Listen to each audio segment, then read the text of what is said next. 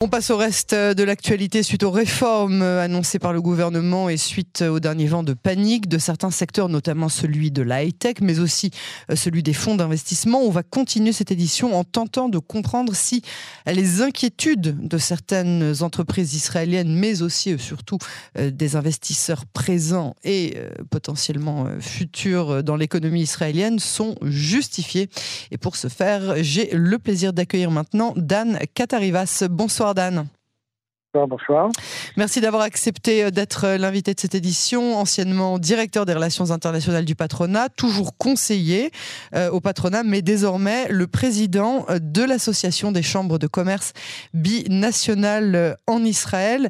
L'annonce ce matin de la première entreprise Papaya de, de sortir ses fonds d'Israël, puis la seconde, à quel point est-ce qu'il faut la craindre et dans son essence et dans l'effet boule de neige qu'elle risque de provoquer ou qu'elle a déjà euh, provoqué bah, écoutez, euh, c'est certainement, je dirais, euh, inquiétant de voir déjà des actions qui sont prises par par deux fonds d'investissement ou une compagnie, un fonds d'investissement.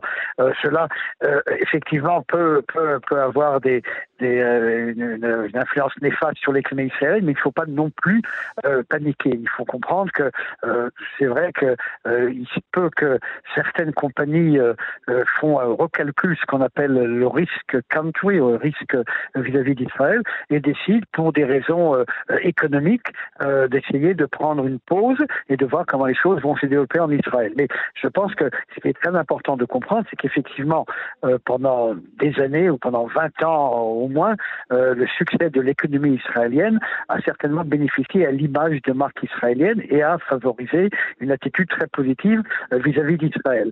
donc il y a une influence positive de l'économie sur, je dirais, sur Israël en général Maintenant, il faut essayer d'espérer que, effectivement, le politique également n'est pas une influence néfaste sur euh, sur l'économie. C'est-à-dire qu'il faut essayer, ou il faudrait, je dirais, espérer que dans les décisions politiques qui sont prises dans différents domaines, que ce soit le domaine sécuritaire, que ce soit le domaine juridique, que ce soit le domaine de la gouvernance, etc., euh, on prenne également en considération des répercussions euh, sur l'économie israélienne. Alors, l'une des répercussions, comme voit maintenant, c'est effectivement de créer, je dirais, peut-être certaines questions qui se posent et par des investisseurs étrangers et également par des acteurs euh, économiques israéliens de voir est-ce que l'environnement économique qui finalement est influencé par, par, par le sécuritaire, par le juridique et par d'autres facteurs, est-ce que effectivement il y a un changement qui oblige de,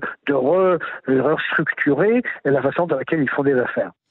Alors euh, justement, le Premier ministre Benjamin Netanyahu nous expliquait hier lors de la conférence euh, de presse qu'il a donnée avec euh, trois de ses ministres que ce n'est pas la première fois qu'il a manqué de soutien ou de confiance des institutions et qu'il a eu raison en donnant les exemples qu'il a soulevés lors de la, conférence de presse d'hier. dans quelle mesure finalement est-ce que ces décisions politiques ont été prises, comme vous le disiez, en fonction de la considération des éventuelles répercussions économiques? Écoutez, euh, vous savez, euh, euh, malheureusement, les, les, hommes politiques ont tendance seulement à, à, je dirais, quand ils parlent, donner les exemples qui favorisent leur position. Euh, euh je ne veux pas dire que M. Netanyahu n'a pas, en tant que ministre de l'économie à l'époque, ministre des Finances, pris des décisions qui n'étaient pas toujours en accord avec une partie des, des, hauts fonctionnaires du ministère des Finances, etc. Mais ce qu'il faut comprendre, c'est que, par exemple, ce qui s'est passé hier, la réunion avec le gouverneur de la Banque centrale, qui lui a exprimé, euh, je dirais, certaines inquiétudes et en fait n'a fait que transmettre ce qu'il a entendu à Davos, c'est quand même quelque chose d'assez euh, assez important. Et M. Netanyahu, qui s'y connaît en économie, mhm. je pense, devrait prendre en considération ce qu'il entend, euh, en fait, ce que, ce, que, ce que rapporte le gouverneur de la Banque centrale, qui n'est pas un politique. Et d'ailleurs, quand on voit également la lettre qui a été écrite par les 270 professeurs d'économie, qui sont probablement de tous bords politiques, de mhm. gauche, de droite, religieux, euh, séculaires, etc. Il faut, il faut comprendre qu'il y a quand même certaines bases de, de gestion d'une économie avec une gouvernance, avec le, une, une, division de pouvoir entre l'exécutif, le judiciaire, euh, etc. Il faut ce, genre de choses euh, sont quand même importantes. C'est-à-dire, on préfère faire des affaires euh, dans un monde qui est aujourd'hui un monde mondialisé, donc on peut bouger d'un pays à l'autre et il faut, on prend en considération comment est géré ce pays dans lequel on investit, quels sont les risques politiques qu'il y a dans, dans un pays. je pense qu'on est très loin encore de, d'un gros problème en Israël. ça fait partie aujourd'hui de ce qu'on entend et, les déclarations qui sont faites font plutôt partie, je dirais, d'une euh, bagarre politique interne.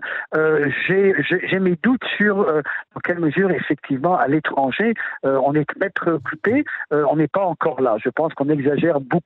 Je dirais, le monde a d'autres problèmes aujourd'hui. les investisseurs, d'ailleurs, choisissent là où mettre leur argent en, en je dirais, considérant pas seulement les facteurs de réforme juridique dans un pays, il y a d'autres facteurs. L'écosystème israélien d'innovation est encore très mhm. porteur et très rentable. Euh, euh, tant qu'en Israël, nous avons toujours la main-d'œuvre, les gens qui sont là et qui forment, je dirais, ce corps d'innovation, je pense qu'on n'a pas encore à être très inquiet.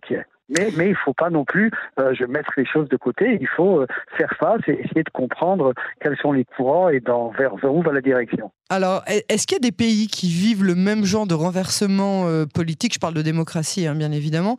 des, pays qui, qui, vivent ce même genre de renversement de, de, de réforme sur réforme sur réforme sociale, politique, économique, etc., et qui conservent leur stabilité économique? Écoutez, là aussi, euh, alors tout le monde dit, on, tout le monde, on parle de, de ce qui s'est passé en Pologne, ce qui s'est passé en, Hongrie, aussi. etc. Bon, alors vous savez, les données économiques euh, et comme les statistiques, on peut, on peut, on peut essayer d'analyser comme vous voulez. Ça dépend, ça dépend d'ailleurs euh, si vous regardez ça sur quel, je dirais, sur quel time frame, c'est-à-dire est-ce que, est-ce que ça a une influence sur 10 ans, sur 20 ans? Vous savez, en économie, c'est toujours une question d'alternative. Est-ce que ce qui se passe aujourd'hui en Hongrie, peut-être, ce n'est pas à cause du gouvernement, mais il y a d'autres facteurs. Euh, euh, on peut essayer d'analyser les choses, mais de façon générale, écoutez, il y a des pays qui sont des pays euh, totalitaires où les investissements étrangers continuent à, à, fluer. On a vu ça pendant des années en Chine. Aujourd'hui, la situation est un peu différente. On a des pays hyper démocratiques qui sont dans des crises où il n'y a pas d'investissement étranger parce qu'il y a des autres problèmes, des problèmes de main d'œuvre ou, manque de justement de, système juridique qui peut garantir les affaires la réponse n'est pas n'est pas euh, claire. C'est-à-dire, d'abord, Israël toujours, malheureusement, euh, est un cas à part dans la mesure où il y a un double standard vis-à-vis d'Israël. On juge Israël différemment que l'on juge d'autres pays, euh, malheureusement. Et donc, essayer de comparer notre situation à des situations qui ne sont pas les mêmes dans d'autres pays. Chaque pays a ses spécificités, mais je pense qu'effectivement, il faut comprendre qu'aujourd'hui, dans un monde et surtout pour une économie comme l'économie israélienne, qui dépend énormément de ces relations internationales, qui dépend et pour les financements, et pour le commerce, et en fait pour sa croissance de ces contacts internationaux, il faut que les décideurs israéliens prennent en considération que euh, les politiques qui mènent en Israël peuvent avoir des répercussions justement sur tous ces contacts internationaux et donc faire attention de ne pas porter atteinte par leurs différentes politiques à, je dirais, cette, cette, cette possibilité d'Israël de continuer à jouir de, de ces contacts internationaux des financements qui viennent de l'étranger. Euh, donc je pense que c'est ça qui est important, de faire passer un message comme quoi les décideurs israéliens euh, doivent prendre la dimension économique également en question quand ils prennent des décisions. Et j'ai peur que euh, dans beaucoup de cas, ce n'est pas le cas. C'est-à-dire que l'économie, on prend ça for granted, comme si ça, on pouvait comme si c'était un acquis, comme si c'était un acquis, et, et, on ne comprend pas la dépendance quand même qu'il y a entre l'économique et le politique. Et c'est là que je pense que, que M. Netanyahu, qui lui euh, s'y connaît, euh, sa réaction hier d'avoir une conférence de presse, elle, elle est venue justement parce qu'il a compris qu'il y avait peut-être quelque chose qui se passait et il essayait peut-être de, de peut-être amadouer un petit peu la situation. Euh, elle n'est pas il ne faut pas paniquer, mais il faut, il faut faire face. Alors comment, comment gérer au mieux euh, ces changements euh, politiques en limitant au maximum euh, les dégâts d'une économie qui était l'une des plus stables du monde? Je vais vous dire, c'est souvent et là je, j'essaye de comparer les choses quand on parle par exemple du, boycott ou, des, ou, des, du BDS contre Israël. Le plus on en parle, le plus on en fait une affaire. Donc je pense que le plus on parle aujourd'hui de ce genre de choses, le plus on, on crée, c'est-à-dire c'est ce qu'on appelle self-fulfilling prophecy en, en anglais. C'est-à-dire on, on, ne fait que, que, je dirais, perpétuer une situation qui peut-être est, est, très petite, on la gonfle. Je pense qu'il faut essayer de voir les choses de façon réelle, dans leur dimension réelle. Il y a un problème, il ne faut pas paniquer, euh, il faut voir euh, comment justement le, gouvernement doit rassurer au niveau de tout ce qui est, par exemple, et, rassurer les investissements euh, étrangers et évidemment les hommes d'affaires israéliens, comme quoi les bases euh, juridiques euh, en Israël continueront à être indépendantes et ne seront pas dépendantes de, de politiques. c'est comme ça qu'il faut, à mon avis, agir. C'est comme ça qu'il faut essayer de reconforter les, les, les, acteurs économiques et israéliens et étrangers. je pense que c'est une chose qui est le gouvernement, c'est-à-dire renverser les, réformes qui viennent d'être annoncées. Je ne sais pas si renverser, mais expliquer en partie, parce que vous savez, je pense qu'il y a beaucoup de mécompréhension dans une partie de ces réformes. Et, euh, et justement, euh, il faut essayer d'expliquer euh, ce qui va se passer, quels va être, je dirais, quels vont être les résultats, s'il y a des résultats économiques. Pour, beaucoup de choses, il n'y a pas de résultats nécessairement économiques sur les réformes. D'autres, effectivement, il y a des résultats, mais il faut essayer de voir comment euh, essayer de minimiser euh, les dégâts quand on, essaye de faire avancer certaines politiques comme le fait le gouvernement actuel. Dan Katarivas, merci beaucoup pour cette analyse. À très bientôt sur les ondes de canon français. Merci à vous également.